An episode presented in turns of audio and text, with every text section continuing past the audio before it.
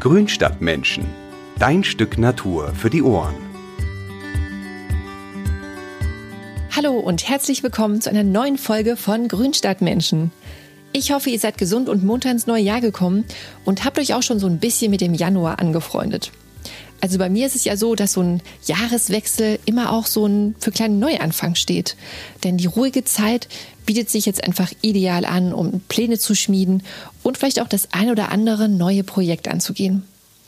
Also da kommt vielleicht das heutige Thema dem einen oder anderen ganz gelegen, denn es geht um den Schrebergarten. Dass der Schrebergarten wieder hip ist und sich zum beliebten Hobby gemausert hat, ist ja schon länger bekannt. Aber wie kommt man eigentlich an so einen Garten ran? Und äh, wie teuer ist die Unterhaltung? Wie lange muss ich darauf warten? Denn ich habe mal gehört, dass manche Wartelisten für Kleingärten länger sind als die chinesische Mauer. Um ein bisschen Licht ins Dunkle zu bringen, habe ich heute einen Gast eingeladen, der sich damit richtig gut auskennt. Denn Caroline Engwart, besser bekannt als Caro, hat selbst einen Kleingarten in Berlin. Der eine oder andere kennt sie von ihrem Blog Hauptstadtgarten. Und auch als Autorin hat sie sich schon einen Namen gemacht. Hallo Caro. Hallo, grüß dich. Ich freue mich sehr, hier zu sein. Das freut mich auch, dass ich dich heute in meiner Folge habe. Und ähm, ja, ich schieße gleich mal mit der ersten Frage los. Gärtnern erlebt ja derzeit eine richtige Renaissance ja, vor allem jetzt im vergangenen Jahr auch durch die Corona-Situation, da boomt das ja nochmal so dermaßen. Aber auch schon vorher ist der, der Wunsch bei vielen jungen Leuten da gewesen, sich einen äh, kleinen Garten irgendwie zuzulegen und den auch irgendwie zu bewirtschaften. Also gerade so in der Stadt.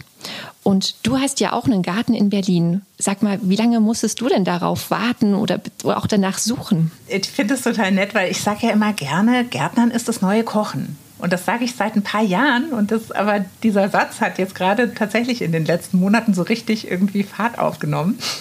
Und ähm, ich freue mich sehr, das irgendwie so zu beobachten. Mit meinem eigenen Garten ähm, war das so, dass also wir haben schon eine Weile gewartet, also standen eine ganze Weile auf der Warteliste. Ähm, aber ich habe dann irgendwann gedacht, jetzt einfach nur abwarten, bis irgendwann ein Brief kommt, das mache ich nicht. Und habe dann irgendwie relativ aktiv angefangen zu suchen. Und dann hat es auch tatsächlich nur so drei, vier Monate gedauert, bis es auch wirklich geklappt hat. Wow, das ist ja ein richtiger Glücksfall, weil ich habe mal gehört, dass manche da auch einige Jahre irgendwie drauf warten. Und das ist so ein bisschen, ich sage immer ganz gerne, äh, wer es schafft, eine Wohnung oder einen Kita-Platz in so einer großen Stadt zu finden, der kriegt auch einen Kleingarten. Und ähm, das ist ein guter Vergleich. da glaube ich, ja. helfen auch die gleichen ähm, Sachen. Also freundliche Penetranz ist, glaube ich, das Zauberwort. Und mhm. ähm, also gerade bei den Kleingärten ist es so, man muss sich schon, also in vielen Städten ist es so, in, für Berlin weiß ich es halt besonders gut, ähm, auf so Wartelisten der Bezirksverbände setzen lassen oder der Vereine, einfach, dass man da erfasst ist und dann kann man aber schon auch selber nochmal aktiv werden, irgendwie die Aushänge lesen, auch Leute ansprechen, auch gucken. Ganz manchmal sind auch ähm, Gärten bei eBay Kleinanzeigen inseriert.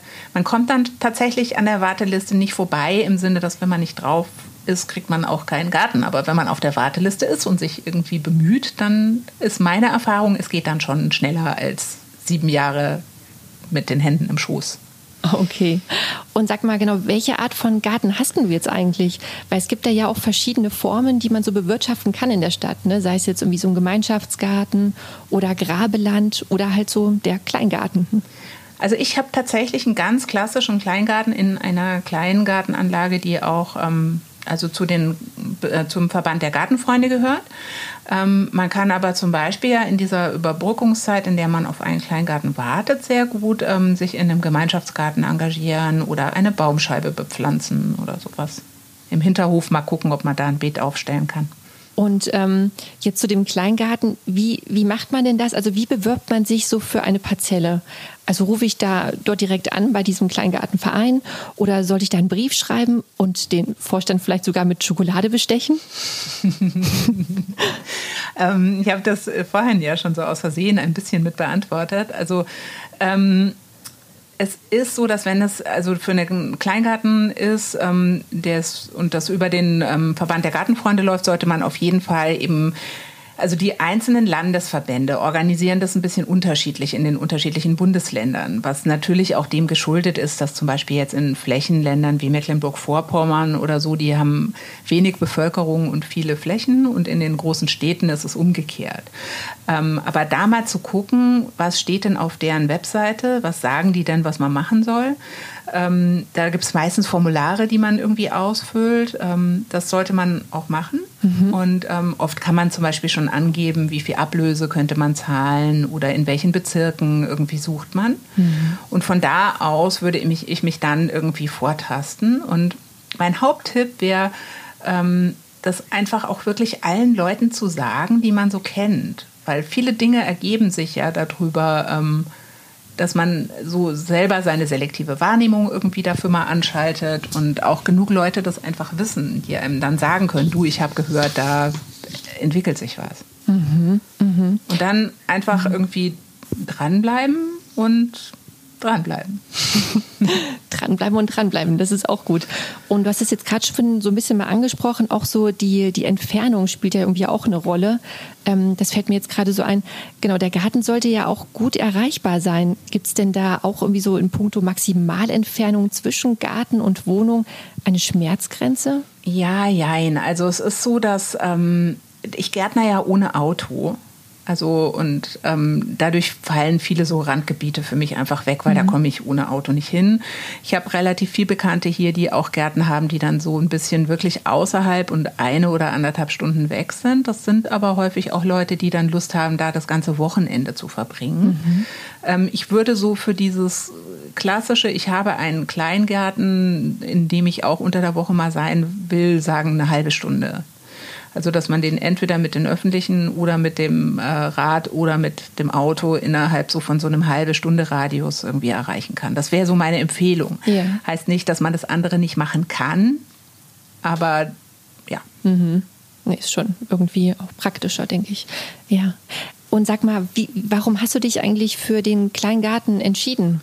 Hm, das war so ein bisschen aus Versehen oder es hat mich so beschlichen eigentlich eher. Ähm, also meine Kinder haben immer gesagt, sie hätten gerne einen Baum mhm. und ähm, wir arbeiten beide in der Stadt, also mein Mann und ich und das war irgendwie klar, auch irgendwie so ein Haus im Speckgürtel ist auch, also das wäre dann schon so weit draußen, dass es, äh, ne, wenn es bezahlbar sein soll, dass wir dann nicht mehr zur Arbeit kommen.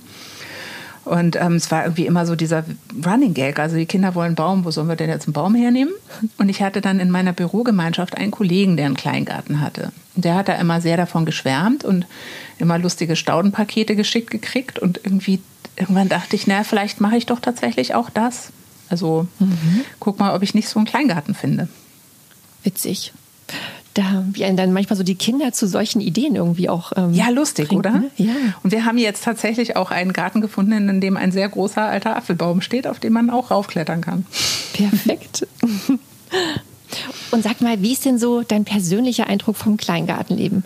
Also wenn ich Schrebergarten höre, denke ich sofort an jene Gärtner, die die Flagge ihres Lieblingssportvereins oder ihres Bundeslandes an irgendwie fünf Meter hohen Masten irgendwie hissen und ich denke an viele Gartenzwerge und rustikale Holzschilder mit Trinksprüchen und irgendwie, und irgendwie auch diese Rentner, die dann so in Feinripphemden auf diesen Plastikstühlen irgendwie sitzen.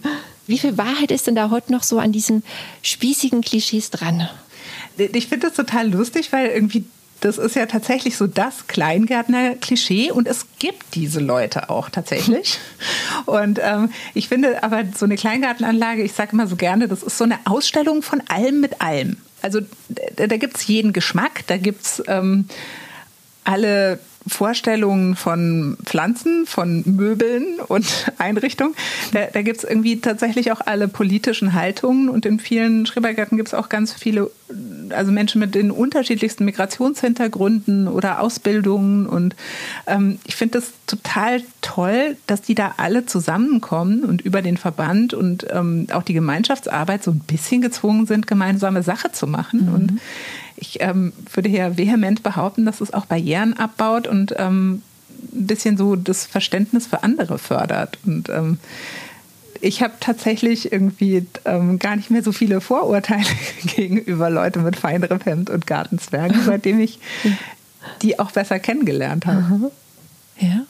Klar, ich finde das eigentlich voll schön. Ja, weil man alle so hautnah irgendwie erlebt, ne? Da ist wahrscheinlich. Genau, und dann auch ja. irgendwie feststellt, irgendwie, ähm, man teilt mit manchen Leuten zwar nicht den Geschmack, aber irgendwie die helfen einem, wenn man irgendein Problem hat oder ähm, die können gut zuhören oder irgendwie Frau Müller macht den besten Kirschkuchen. Mhm. So, also ich glaube tatsächlich, dass über Gemeinschaft auch Gemeinsamkeit entsteht mhm. und es dann doch deutlich schwerer fällt, irgendwie so sich zu denken, äh, der ist aber doof. Ja, ja. Ach, das hast du schön gesagt. Finde ich, finde ich gut. Ja, und wenn wir jetzt noch bei diesen ganzen äh, spießigen Klischees sind, ähm, kommen wir noch mal zu den Regeln im Kleingarten, weil davon mhm. gibt es ja auch nicht gerade wenig, weil es gibt ja auch so ein Bundeskleingartengesetz und äh, da gibt es ja echt einige irgendwie Vorschriften drin, irgendwie zu beachten. Und sag mal, wie kann ich mir das äh, bei euch so in der Kleingartenkolonie vorstellen? Also läuft dann der Vorstand mit dem Zollstock rum und misst dann die Heckenhöhe nach und die Grundfläche der Laube und wer dann am nächsten das Maß erfüllt, äh, bekommt dann den goldenen Gartenzwerg? Also es gibt tatsächlich das Bundeskleingartengesetz, in dem so die ganzen Rahmenbedingungen irgendwie geregelt sind. Und ich finde es auch total gut, weil es so ähm, also es steckt so ein bisschen den Rahmen ab und es ist so, dass dann auch so ein bisschen so Willkür Einhalt geboten ist. Ne? Was mhm. schon auch heißt, dass der Vorstand nicht irgendwelche Sachen verlangen kann, die da nicht drinstehen. Es ist auch so eine Absicherung eben da, also für die einzelnen Pächter, dass man es auch richtig macht, wenn man es richtig macht. Bei uns ist es so, dass wir einmal im Jahr im Juni meistens so eine Gartenbegehung haben, bei der der Vorstand schon zum Beispiel guckt, ob wir auch Gemüse anbauen und ähm, ob man jetzt irgendwas Riesiges dahin gebaut hat, was da nicht sein darf. Und ich werde tatsächlich immer erinnert, dass ich doch die Hecke mal schneiden sollte. Und ich finde das aber auch okay. Also, weil im Gesetz selber steht jetzt nichts total Schwachsinniges irgendwie, sondern mehr so eigentlich so Anhaltspunkte dazu, dass man halt wirklich irgendwie diesen Gemüseanbau macht. Und ich finde, das ist eine sehr gute Möglichkeit, um so DIY umweltbildungsmäßig irgendwie was über die Welt zu lernen. Mhm. Und ähm, ich finde es eigentlich cool, ja. weil es die Pächter auch, wie gesagt, irgendwie davor beschützt, dass der Vorstand irgendwie sagt, alles muss total rechteckig sein, weil mhm. das steht da nämlich nicht drin. Und, und kann man dann irgendwie auch so die Nachbarn beobachten, wenn die dann irgendwie anfangen zu diskutieren mit dem Vorstand oder gibt es sowas? Ach, ja, gibt es schon. Also es ist zum Beispiel so, ich sähe ja in meinem Garten Brennnesseln aus. Aha. Weil ich, also ich die erstens irgendwie benutze, um damit zu düngen ja. und zweitens irgendwie ist es eine wirklich sehr wertvolle Pflanze ja gerade für sehr viele Schmetterlingsraupen. Mhm. Die sähe ich aber in einer Kiste. Also ich habe so eine Apfelkiste, da sähe ich halt Brennnesseln drin, damit mein Vorstand auch sieht, das ist Absicht. Mhm. Also, wobei ich sagen muss, unser Vorstand ist, die sind offen genug und verstehen das auch und sind auch ähm, locker und so also die haben verstanden, dass Brennnesseln eine wertvolle Pflanze sind. Bei meiner einen Gartennachbarin ist es so, dass ich es total cool finde, dass das in einer Kiste ist und für sie ein klares Signal ist, das ist eine Kulturpflanze. ich finde immer, wenn man so das Gefühl hat, irgendwie, ja, hm, oh, die sind mir ja alle zu streng und ich habe irgendwie andere Vorstellungen, dann hat man ja immer noch die Möglichkeit, sich auch im Verein zu engagieren und zu sagen, okay, ich lasse mich mal wählen und ähm, gestalte mit und bringe meine Ideen mit ein. Mhm. Und dann ist es eigentlich auch so ein bisschen, wer sich engagiert und mitarbeitet, der wird auch gehört. Und wo wir gerade noch so bei den ganzen Regularien sind, ähm, darf man denn eigentlich auch so in einem Kleingarten übernachten? Weil so gerade im Sommer stelle ich mir das ja so unglaublich idyllisch vor, da so die Nacht in der Laube zu verbringen und dann irgendwie auch morgens so die Stimmung in dem noch ganz ruhigen Schrebergarten so zu genießen. Also es gehört tatsächlich zu meinen aller, allerliebsten Lieblingsgefühlen, so dieses morgens so mit so nackten Füßen im feuchten Gras stehen und eine Tasse Kaffee trinken. Das ist schon wirklich sehr zauberhaft. Ähm, es ist prinzipiell so, dass man nicht, also die, diese Gartenlauben dürfen nicht zum dauerhaften Wohnen geeignet sein. Die Ausgestaltung davon ist in den einzelnen Bundesländern ganz verschieden. Also es gibt zum Beispiel welche, da darf man kein fließend Wasser in der Laube haben oder manche dürfen nicht ähm, die Glauben dürfen nur aus Holz sein oder ähm, prinzipiell ist es nicht erlaubt, irgendwie jetzt äh, nochmal so einen Kamin einzubauen und ein, so einen Holzofen reinzumachen oder sowas. Mhm. Aber es wird eigentlich schon so mehr oder weniger überall toleriert, dass man da gelegentlich übernachtet. Okay. Insofern, also einziehen so richtig kann man nicht, aber dieses Gefühl von morgens im Rasen stehen, das ist machbar. Großartig. Ich glaube auch, das ist so der Traum vieler, ne? die sich so einen kleinen Garten irgendwie zulegen, ähm, dann auch mal sowas so zu zu erleben. Ne? Ja. Ah, das ist aber auch echt schön und wirklich ein sehr, sehr toller Kontrast so zu diesem lauten, urbanen Leben mit Feinstaub. Ja, kommen wir nochmal so ein bisschen zu diesen harten Fakten so des Kleingartens irgendwie so zurück. Und zwar ähm, jetzt so in puncto Anschaffung, ne? das äh, finde ich aber auch ganz spannend, ähm, damit man so für diejenigen, die sich damit gerade mit diesem Gedanken tragen, auch einen Kleingarten zuzulegen, ähm, damit die mal so ein paar Einblicke irgendwie bekommen. Ähm, also wie ist das ein erschwingliches Hobby oder wie viel muss man dafür so berappen für so einen Kleingarten? Also es ist auf jeden Fall ein erschwingliches Hobby. So die laufenden Kosten sind wirklich relativ gering. Das ist auch immer so ein bisschen unterschiedlich, so von bis. Ähm, es ist geregelt, glaube ich, auf ein Drittel oder ein Viertel irgendwie der Pacht für ähm, Erwerbsanbau. Ähm, ist am einfachsten, wenn ich es ein bisschen an meinem eigenen Garten mhm. irgendwie runterbreche. Also der kostet inklusive Wasser und dem bisschen Strom, was ich verbrauche, so Pi mal Daumen 50 Euro im Monat. Die kann man auch wirklich für blödere Sachen ausgeben. Was so ein bisschen unterschiedlich ist, ist die Ablöse. Dazu muss man verstehen, dass man den Grund und Boden pachtet man nur, man kauft aber die Laube und den Aufwuchs, wie das heißt, also die ganzen Bäume und Pflanzen, die da draufstehen.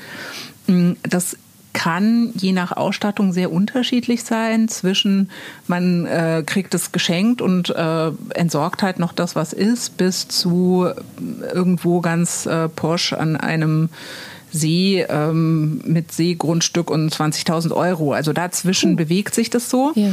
Was aber daran total gut ist, ist, dass es so vom Verband so Abschätzer gibt und ein Abschätzprotokoll. Also das wird klar nach einem Kriterienkatalog wirklich abgefragt, was ist da, was ist das wert und was darf das kosten. Und ähm, anhand dessen berechnet sich diese, ähm, diese Übernahme und dieses Geld kriegt man eigentlich mit ziemlicher Sicherheit, also außer man reißt das Haus ab oder so, ähm, mhm. auch wieder raus, wenn man den Garten wieder abgibt. Ah. Spannend. Ja, weil ich dachte auch immer, okay, Pacht, ne, das ist wirklich nur die Pacht, aber klar muss man natürlich auch vom Vorbesitzer ja auch die Sachen dann noch übernehmen, ne, die der sich angeschafft genau, hat. Genau, wobei man muss dem Vorbesitzer nicht sein Rasenmäher abkaufen. Ah, also okay. das ist auch noch ein relativ wichtiges Ding so für die Zuhörer. Ähm, das probieren nämlich manche mhm. Vorpächter, einem dann noch einen ganzen Haufen Krempel überzuhelfen. Aber das ähm, dürfen sie eigentlich nicht. Ja. Und es ist sehr gut geregelt und beugt so ein bisschen so auch so Spekulationen tatsächlich vor. Okay, das ist ja gut, dass es nicht so wie auf dem freien Markt ist, irgendwie wenn Immobilien manchmal da äh, ins genau. Netz gestellt werden und okay, das ist gut. Und sag mal, wie groß ist dein Garten, äh, dein, dein Kleingarten? Der ist relativ klein. Also der ähm, hat 280 Quadratmeter und ist ähm, relativ tief und ziemlich schmal. Mhm. Aber wahrscheinlich so für den, also für den, für als Anfänger wahrscheinlich eine ideale Größe, oder?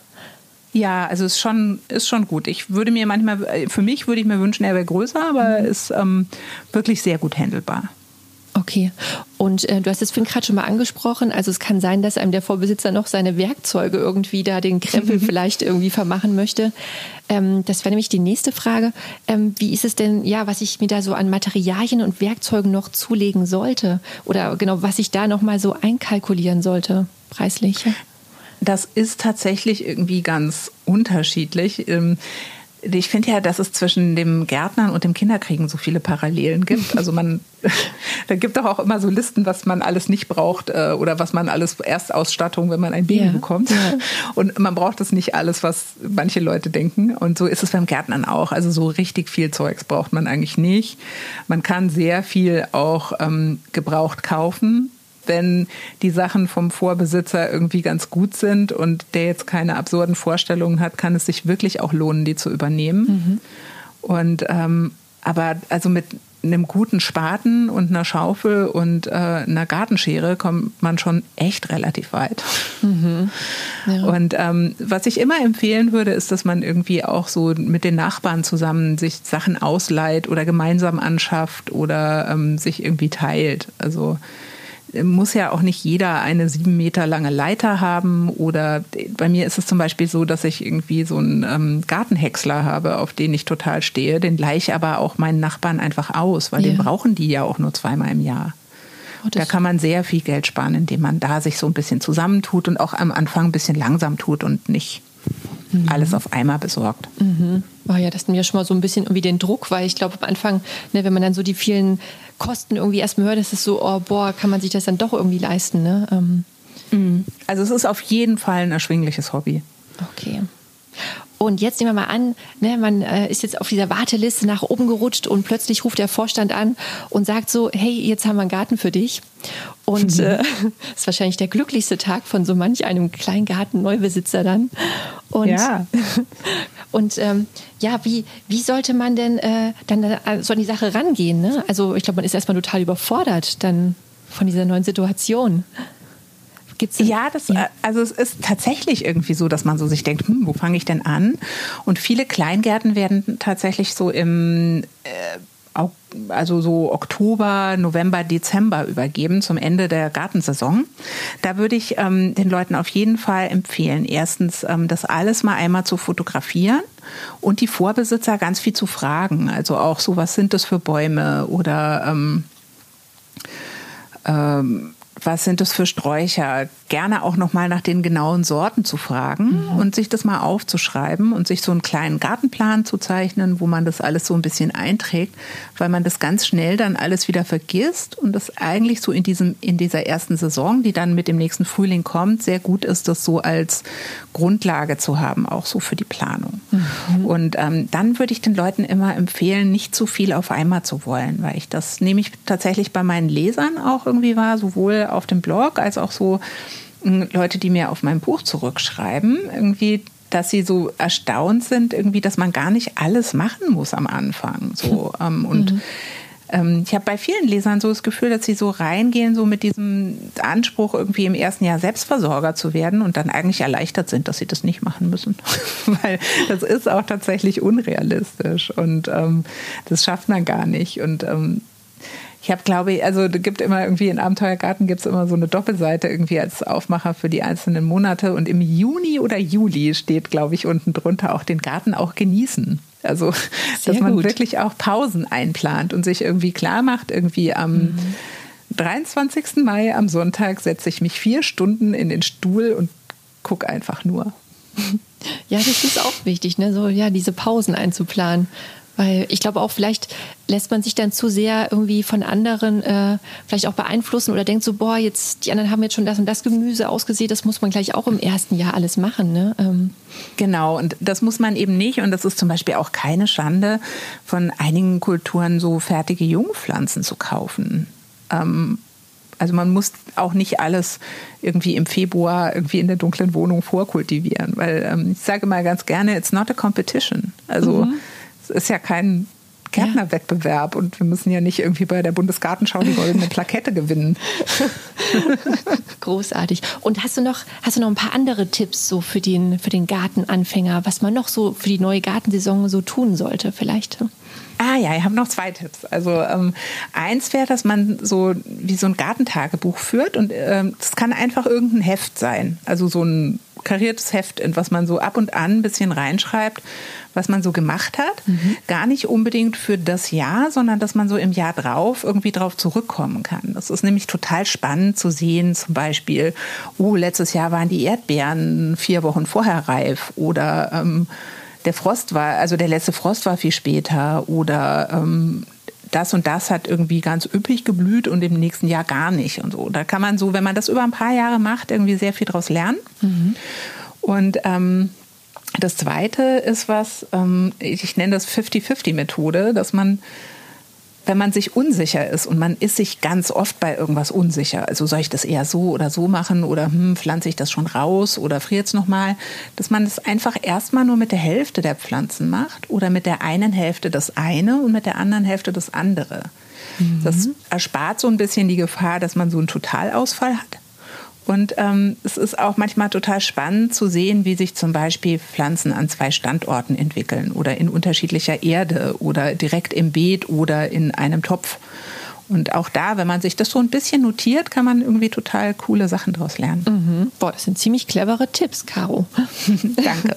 Und sag mal, wenn jetzt so äh, für die Gartensaison, wie, wie, viel, wie viel Zeitaufwand ist denn so realistisch, den man so pro Woche für den Garten aufbringt? Also es ist so ein bisschen eine Frage des Anspruchs. Ähm, da ne, wäre auch wieder mein Tipp, Ansprüche runterschrauben. Mhm. Ähm, also so dafür, dass man es so am Laufen hält, würde ich sagen, oder ich sag mal, bei mir ist es so, ich bin schon so zweimal die Woche da, meistens einmal unter der Woche, entweder vor dem Büro oder irgendwie am Nachmittag nochmal so ein, zwei Stunden und dann auf jeden Fall einmal am Wochenende. Ähm, und man kommt so mit einem halben Tag oder Tag Gartenarbeit eigentlich ganz gut durch ich selber habe einen so einen Bewässerungscomputer, der mein so ein Grundrauschen an Wasserversorgung irgendwie gerade in meinen Gemüsebeeten irgendwie herstellt. Einfach, dass ich nie das Gefühl habe, ich muss jetzt dahin, um zu gießen. Hm. Das ist schon ein Faktor, der eine Rolle spielt. Aber ähm, also wenn man jetzt nicht denkt, das müsste alles immer mit der Nagelschere irgendwie gemacht sein, dann reicht eigentlich ein halber Tag pro Woche, würde ich sagen. Okay, das ist ja realistisch. Ja, ich glaube, die meisten machen das ja wahrscheinlich eh irgendwie so in den Abendstunden, ne? Man, man hat dann auch Bock, mehr da zu sein. Insofern ist das alles kein Problem. Das glaube ich. Weil wir ja auch seinen Garten so kennenlernen, ne? ja, genau. Und dann irgendwie hat man auch Lust, nochmal zu schauen, wie hat sich das entwickelt. Oder ähm, meistens ist man dann doch vielleicht irgendwie drei oder vier oder fünfmal die Woche da. Aber man muss ja nicht immer nur arbeiten. Nee. Und, und sag mal, wie lange hat das so bei dir ähm, und deinem Schrebergarten gedauert, bis ihr so richtig warm miteinander geworden seid? So ganz toll fand ich den schon gleich. Mhm. Also es war irgendwie auch so ähm, Apfelbaum gesehen, Garten toll gefunden, ähm, gewusst irgendwie, wenn wir den irgendwie kriegen, dann machen wir das auf jeden Fall auch. Ja. Aber ähm, ich habe schon im ersten Jahr auch echt ein paar richtig bescheuerte Fehler gemacht. Also weil man ist dann so enthusiastisch und will mhm. irgendwie äh, ganz viel auf einmal. Und ich habe zum Beispiel irgendwie an einer Stelle gab es so äh, so Gestrüpp, was so aus dem Boden kam und so kratzig und rankend war. Und das habe ich irgendwie alles abgeschnitten, weil mir das im Weg war. Und dann hat das halt drei Monate später irgendwie total zauberhaft geblüht. Und ich habe dann festgestellt, ah, das sind Brombeeren. und ich habe aber halt mit meiner Radikalaktion leider die Brombeeren des nächsten Jahres abgeschnitten, weil die ja an dem, an dem Austrieb vom Vorjahr dann ja. Früchte tragen. Das war dann schon so ein bisschen schade. Aber aus diesen Sachen lernt man ja auch ein bisschen, so, dass man sich denkt, okay, ich schaue es mir erstmal an, bevor ich es abschneide. Definitiv. Und sagt mal, gucken dann manchmal auch so die Nachbarn irgendwie rüber und schütteln dann so mit dem Kopf? Oder bekommt man da auch mal von denen irgendwie so einen Tipp? Ja, sowohl als auch. Also es ist auch das ist ein bisschen wie Kindererziehung. Es gibt immer irgendwie, also man kriegt Tipps, wenn man irgendwie fragt. Mhm. Die sind dann häufig auch irgendwie so, dass man die gut irgendwie anwenden kann. Aber man kriegt auch immer mal ungefragte Tipps. Die kann man dann halt auch nur so Mittel finden. Okay. es ist irgendwie mal so, mal so.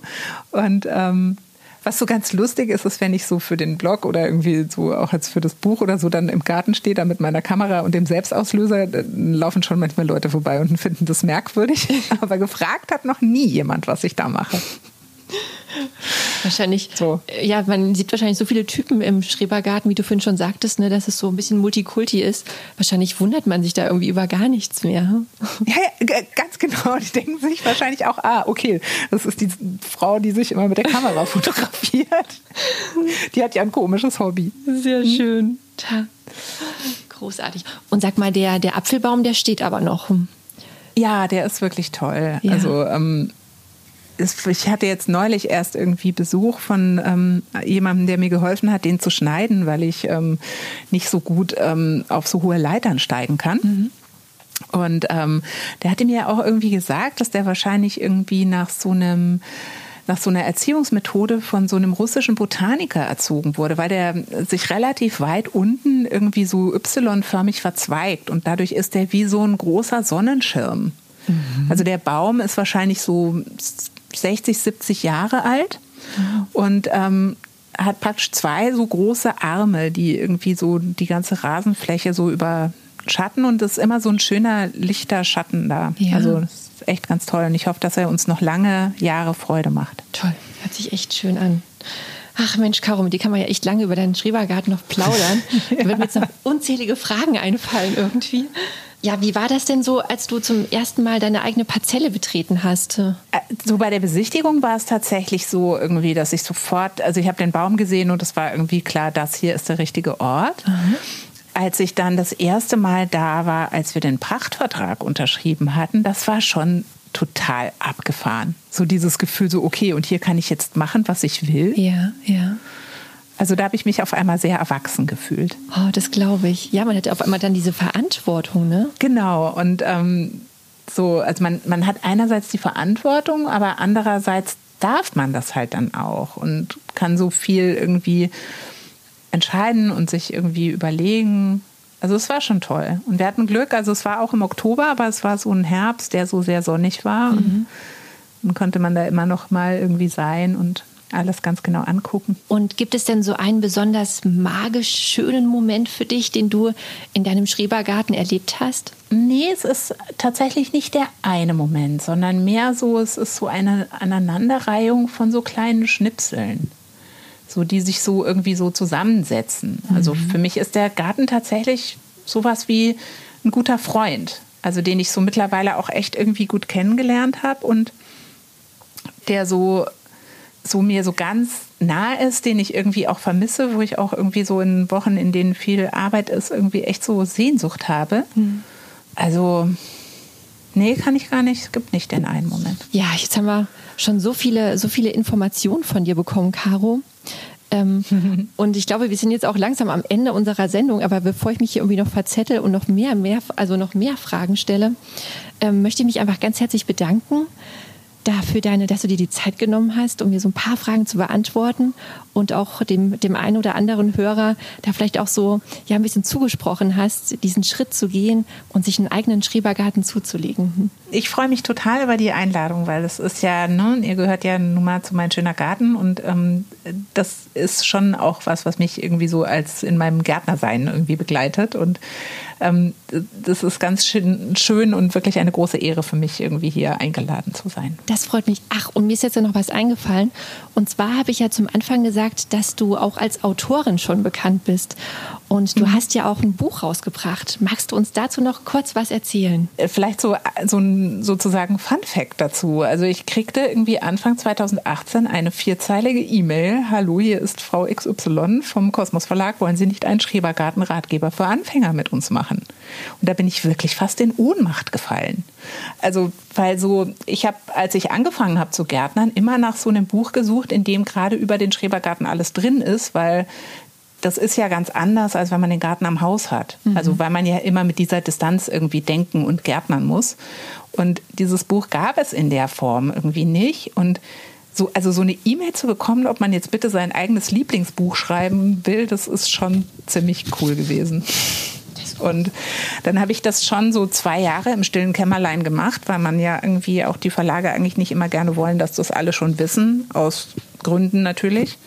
Und ähm, so dann diese Aufregung, irgendwie wie die Leute das finden und ob das dann schlussendlich auch Lesern was bringt. Das, das war schon echt abgefahren und die Rückmeldungen, die ich bekomme, sind echt immer wie so eine warme Dusche. Und so, da, das liebe ich an Social Media. Also, dass man natürlich irgendwie so über Instagram und so auch ganz anders mit den Leuten verbunden ist. Mhm. Und ich glaube, bis man jetzt als Leser einem Verlag schreibt, ich habe da ein Buch gelesen und ich finde das ganz toll, ist natürlich eine viel größere Hemmschwelle, als mhm. wenn man jetzt irgendwie den Autor über Instagram kennt und irgendwie dann so direkt das so zurückmelden kann. Unbedingt. Und, ähm, ja. Da habe ich es irgendwie ganz gut, dass ich so nah an den Lesern dran bin mhm. und das stimmt. Ich freue mich auch immer total. Also wird auch mhm. immer ganz viel gefragt, ne? so wie hier und da und da hätte ich noch mal eine Rückfrage und versuche mir dann eigentlich auch immer Zeit dafür zu nehmen. Sehr schön. Ja, dann wünschen wir dir auch weiterhin noch ganz äh, viele äh, schöne Stunden in deinem Schrebergarten Dankeschön. und noch tolle neue Projekte. Wer weiß, was die nächsten Jahre noch so bringen werden. ja. Wenn ihr auch einen Schrebergarten habt und stolz auf eure Beete seid und auf eure großen und kleinen Projekte, die ihr schon realisiert habt, dann schickt uns gerne eure Bilder über Instagram oder auch per E-Mail. Und falls ihr noch den ein oder anderen heißen Tipp zum Thema Mein erster Schrebergarten habt, dann lasst uns daran teilhaben und schreibt uns. Die Adressen findet ihr wie immer in den Show Notes. Und wer mag, kann diesen Podcast natürlich auch abonnieren und verpasst so keine neue Folge mehr. Es gibt uns bei Spotify und Apple Podcasts. Und viele unserer bisher erschienenen Folgen findet ihr auch in den thematisch passenden Beiträgen auf unserer Website mein-schöner-garten.de. Macht's gut, bleibt gesund und bis zum nächsten Mal. Eure Karina.